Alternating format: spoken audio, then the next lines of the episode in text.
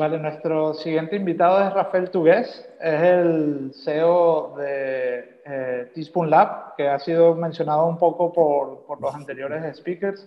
Eh, él es desarrollador de software. Teaspoon Lab es un sistema de gestión, eh, principalmente de planificación de recursos para restaurantes. Eh, y nada, a ver si...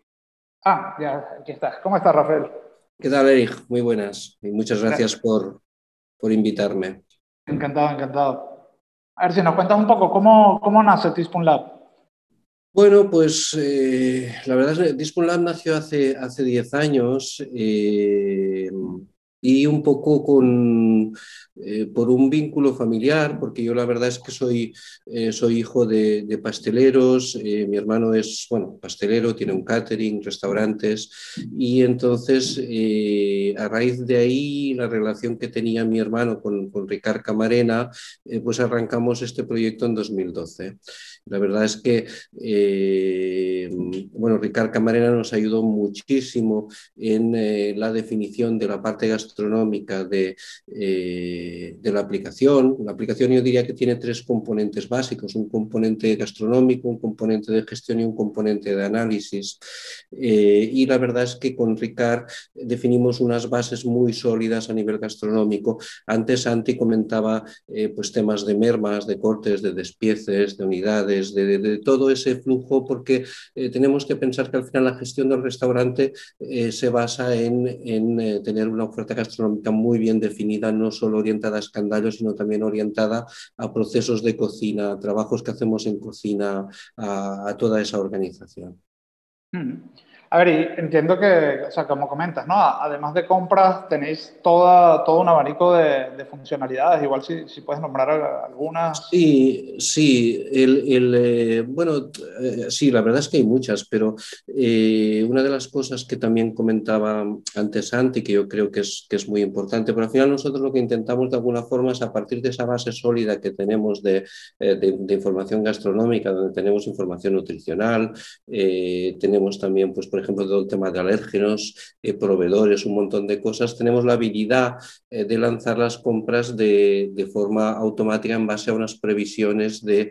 Eh, de producciones, a un evento o en el caso de una industria un stock máximo, un stock mínimo, un stock de confort. ¿Vale? Y a partir de ahí lanzamos, lanzamos compras y esas compras lo que hace es que nos entran en el, en el almacén.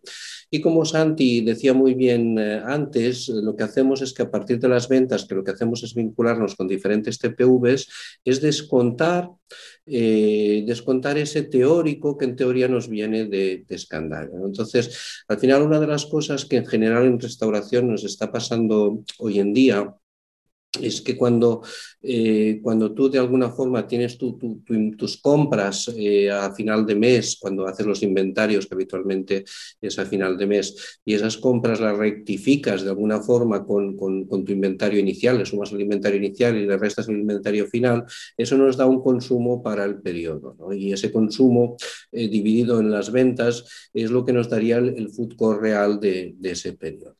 Entonces, ese food real muchas veces no coincide con, con, el que nosotros en teoría teníamos en base al escandallo, que es el que llamamos el, el teórico. Y ese juego eh, cuando nosotros estábamos esperando un food cost de un 30% o de un 25% y realmente lo que vemos es que estamos obteniendo un 30%, pues ese 5% de diferencia es muy importante intentar detectarlo y corregirlo. Y el hecho de que nosotros estemos restando eh, los consumos teóricos eh, que tenemos en los almacenes en base a ventas nos permite un poquito detectar, decir, oye, usted tiene un 5% de variación, es posible, mírese el solomillo, mírese el bacalao, mires el rape porque en teoría tendría que haber tantos kilos en el almacén y hay muchos menos, con lo cual ahí está generando, tiene una desviación eh, que posiblemente le está ocasionando este desfase del 5% entre el food cost teórico y el food cost real. Mm. A ver, un poco la misma pregunta que le hice a Rubén y Santi, supongamos que que la semana que viene voy a dar una boda a 200 personas y ya tengo el menú elaborado. ¿Cómo, cómo serían, ¿Cuáles serían los pasos para, para realizar una compra de ese tipo a través de Teaspoon? Bueno, el, el, um, en principio ese menú, eh, hay un proceso también ahí de, presentación de oferta eh, de, ese evento, de, asociar también otros gastos que tenemos asociados, no solo la comida, sino también la bebida, como decía Rubén. Eh, los consumos reales de bebida. hay una serie de gastos y consumos que gestionamos a nivel de eventos, pero lo que me preguntas tú, que es básicamente que a partir de ese menú lo que hacemos es hacer un análisis, tenemos los, los packs que, que, van a venir a ese evento y lo que hace es un cálculo y nos genera necesidades tanto de elaboraciones intermedias primero y después, eh, bueno, como primer paso de esas elaboraciones intermedias, lo que hacemos es valorar almacenes, ver lo que tenemos en almacenes, eh, lo que tenemos que producir, lo que no tenemos que producir y una vez tenemos eh, pues rectificadas esas elaboraciones intermedias que tenemos, generamos la compra de ingredientes. Es decir, de alguna forma acabamos con generando una compra de ingredientes validada previamente con, con nuestros almacenes finish si nos fiamos de ellos, ¿vale? que muchas veces, como decía Rubén, eh, pues hay que fiarse a medias, ¿no? porque sabemos que es muy difícil llevar eh, los almacenes correctamente. Eh, y después tenemos también todas las tareas para cocina. La idea un poquito también es que, es que un catering lo que hace habitualmente es que sábado domingo tiene dos o tres bodas, lo que hacemos es gestionar esas bodas, qué necesidades de producción tienen esas bodas y las agrupamos. Y al final al, al cocinero de una partida le dice, oye, tienes que hacer tantos kilos de bechamel, eh, en total necesitas estos ingredientes y eh, esos kilos de bechamel al final van a acabar para la boda esta una cantidad, para esta otra boda otra cantidad, etcétera. Vale, y, en ese caso supongamos que ya está, ya está hecha la, lista de, esta super compra para un, para un evento.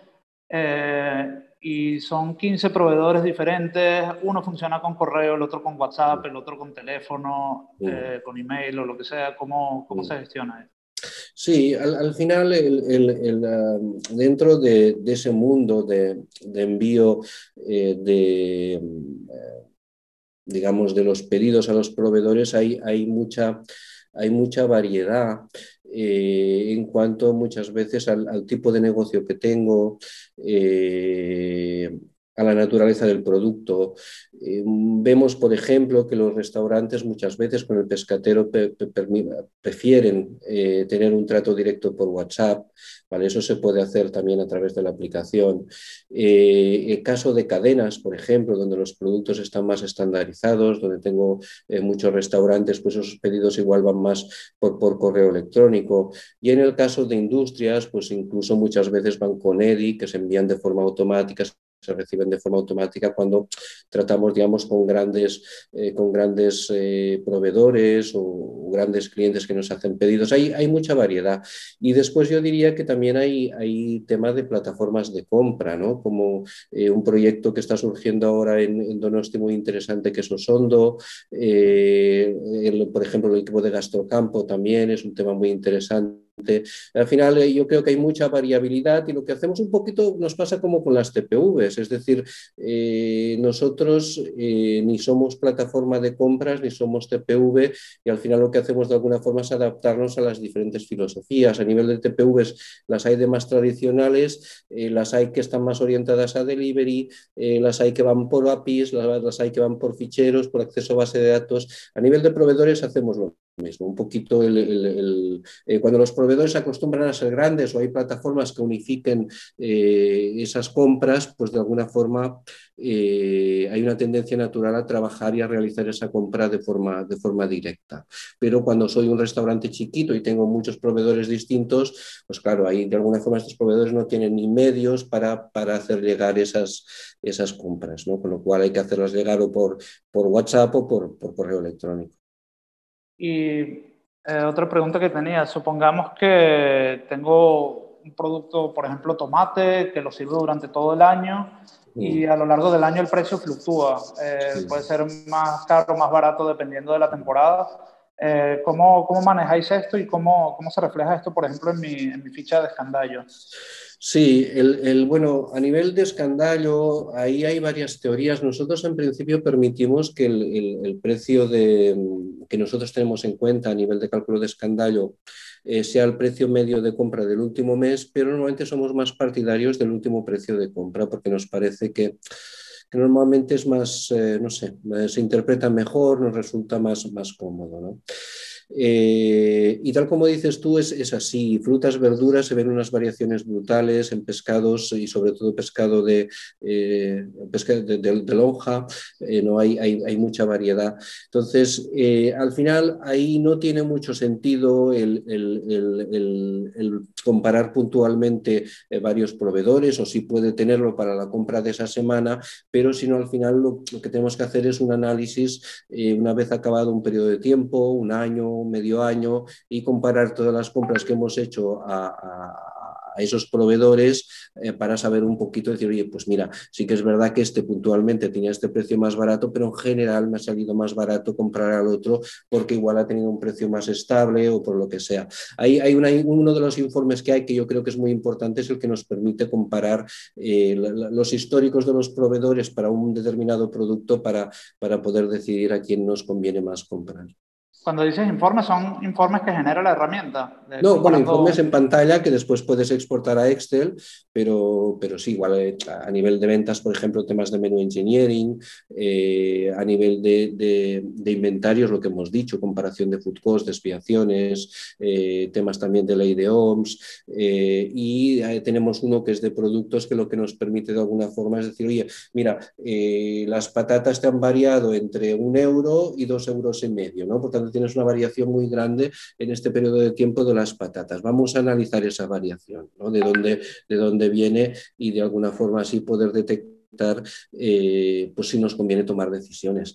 Y después yo creo que también muy importante volúmenes de compra para negociar con, con proveedores. ¿no? Nosotros muchas veces ya no se dice porque eh, porque nos parece ya un poco como que, está muy asumido, ¿no? Pero el, hecho de que eso ya está desapareciendo, pero el hecho de que eh, tradicionalmente eh, cuando se pedía sin un sistema informático, sino que se pedía directamente por teléfono, llegaba al albarán, comprobábamos visualmente con la mercancía que ese albarán iba, iba, a administración, el problema que tenía yo que es que a nivel contable sabía a fin de año que a este proveedor mm, me he gastado tanto, pero no sé cuánto me he gastado en cada uno de los productos, ni a nivel de importe ni a nivel de kilos, y a nivel de kilos o de unidades o de litros. Pero esa, esa compra a nivel de volúmenes de, litros, de kilos, yo creo que es vital para que podamos eh, después buscar eh, proveedores alternativos y pues plantear temas, oye, eh, por mil kilos de nata el año que viene o mil litros de nata, ¿qué precio me harías? Y, ahí eso es, es a veces no se dice porque porque ya es como muy evidente, ¿no? Pero yo creo que ahí hay una ganancia brutal en, poder de alguna forma eh, tener ese poder de las cantidades compradas de cada producto para poder eh, pues negociar y buscar alternativas, ¿no? Porque lógicamente si hablas de dinero es, más difícil. Lo que realmente me aporta valor, oye, te voy a comprar tantos kilos de, solomillo el año que viene, ¿qué, qué precio me dejas? Y a ver, un poco la misma pregunta que le hice a, Sofía y a Cristina, eh, ¿cómo sería la, experiencia de usuario de este, por ejemplo, jefe de cocina que está terminando su turno y, va a ser el proceso de compra? ¿Cuáles serían un poco los pasos y, qué ocurre allí? Nosotros eh, creemos bastante, por, por, por, experiencia y tal, que el proceso de compra tiene que ser eh, racional, es decir, y antes comentabas un poquito, Rubén comentaba el hecho de que cada, cada, cada Santi, ¿no? de que cada jefe de partida le hacen llegar sus necesidades, eh, esas necesidades se analizan, eh, se analiza el almacén y se genera el pedido. Para mí es muy importante eh, el que podamos de alguna forma, que la compra no sea impulsiva, sino que sea racional. Y para eso lo que hay que hacer es sentarse y dedicarle 10 minutos, 15 minutos cada día a un poquito a, a, recoger las necesidades que cada, cada, jefe de partida nos hace llegar y analizar un poquito eso y, generar los pedidos. De hecho, nosotros hemos visto que en general, eh, cuando los pedidos se realizan de forma eh, analítica y estructurada, eh, se compra mucho menos que cuando se realizan de forma impulsiva. Yo creo que, por tanto, ahí es, es muy importante el dedicarle un rato.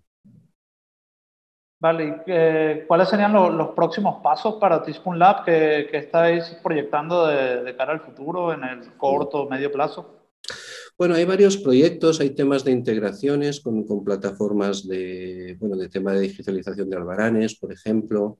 Eh, ¿Qué sería esto, si, me puedes comentar? Bueno, estuvimos hablando un poquito con, con Jado, que íbamos a ver ahí pues, si, si hacemos algún paso a nivel de, a nivel de, eh, de digitalización de albaranes, aunque realmente la verdad es que eh, nosotros somos mucho más partidarios de que el pedido se genere desde inicio, que quede constancia del pedido. Y el hecho de digitalizar albaranes muchas veces me da eh, esa como tendencia un poquito o esa idea de que puedo entrarlo a posteriori. Yo creo que eso muchas veces puede perjudicar la gestión de un restaurante. Pero bueno, estamos, estamos en ello. Y después hay, hay un par de temas que, que personalmente me parecen muy interesantes. Eh, uno tiene que ver que eh, nos hemos dado cuenta que en los grupos de restauración grandes, eh, cuando se produce algún problema de recepción de albaranes a nivel de, por ejemplo, yo qué sé, pues que, que, que, el precio que me ha llegado el albarano es el esperado, ahí se produce como un flujo de, eso se da mucho también en Dark Kitchens, de, como de, de diálogo con administración para corregir ese, ese error ese flujo de, esa conversación, ese flujo de, que se genera, eh, muchas veces eh, no, hay, no, hay una, no queda una constancia de todo lo que se está pasando. Entonces, queremos hacer un poquito más un control de un flujo de incidencias eh, de todos los pasos que vamos haciendo, de cómo los vamos verificando, de todo eso. Y si me permites una última cosa, eh, a nivel de pastelería, no tanto en restaurante, eh, uno de los problemas que tenemos es que lo que realmente es más costoso es la mano de obra. En restaurante también, pero, pero en pastelería eh, mucha gente se nos queja de que al final el coste del escandallo pues realmente tampoco me aporta, pero, pero, pero realmente el coste de personal es lo que realmente eh, me aporta más. ¿no? Eso sí que es cierto que, eh, que, hay ciertos entornos, en un restaurante es más difícil de medir, eh, pero en un catering pues sí se puede un poquito medir, en una industria también, en una pastelería también, porque hay procesos como más lineales ¿no? que hace una persona y que va, va siguiendo. En un restaurante va un poco más, todo un poco más a lo loco, ¿no? organizado, pero a lo loco.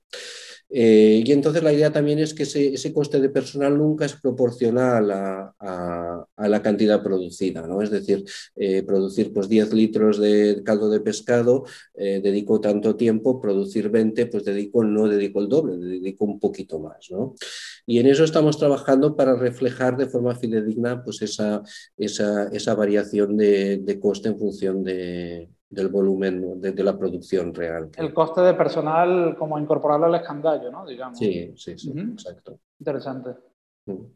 Vale, y, por último, eh, si alguien se quiere dar de alta en la plataforma, ¿cuáles son los pasos que puede empezar a hacer? Bueno, el, al final el, entrar en la web de Teaspoon Lab, eh, Teaspoon Lab eh, T, spoon de, cuchara, eh, lab de laboratorio.com, teaspoonlab.com, eh, y ahí, eh, bueno, tiene un formulario de contacto, tiene también un, sitio donde puede ver la, aplicación y, y, bueno, y cualquier cosa. Desde, de hecho, si le da el botón de inicio, verá que hay un botón que pone no soy usuario registrado y le permitirá acceder y desde ahí nos puede contactar también con un bot para lo que, para lo que necesite. Genial. Bueno, muchísimas gracias, Rafael, por, haber compartido esto con nosotros. A ver, tenemos una pregunta. Eh, Eduardo Miranda, ¿el escandallo no creerás que se dispara si se vinculan a todos los que intervienen en un proceso? Mm, no entiendo. Eh, yo entiendo que esto es en relación a lo del coste personal. O sea, si, se involucran todas las personas. Ah, sí, sí, sí, sí, sí. de, hecho, Eduardo, por eso decía un poquito Sí, sí, sí, por eso decía un poquito que eso no tiene sentido en un restaurante. ¿Sabes? Es decir, eh, tiene sentido cuando trabajamos de forma más lineal, ¿vale? Que eso habitualmente pues, puede pasar más en, un catering, en una industria pasa mucho y en pastelería eh, pasa más. Eh, en, un restaurante no tiene sentido, es una locura. Además, pero fíjate que en un, catering, por ejemplo, incluso para temas de trazabilidad, que también son muy importantes y tienen obligatoriedad, cada proceso de cocina que se hace, como por ejemplo el corte de una cebolla juliana, genera, genera una etiqueta, genera una traza, es decir, tenemos los trabajos muy bien marcados en, en, un catering o una industria, ¿vale? Y una pastelería yo creo que más, más que, que, una, que, un restaurante. Eh, de forma que de alguna forma ahí sí que es más posible medir los tiempos. Pero sí, obviamente eh, hay tiempos muertos como tiempos de horno y después muchas veces eh, hay tiempos en que estamos haciendo dos, tres cosas a la vez. No es fácil en absoluto, pero, pero sí que es verdad que para ciertos entornos donde el trabajo es más lineal, pues sí que creemos que es posible. Genial. Bueno, llegamos hasta aquí. Muchísimas gracias, Rafael, y, nada, estaremos hablando a ver qué, qué oportunidades surgen para colaborar en el futuro. Perfecto. Muchas gracias, Eri.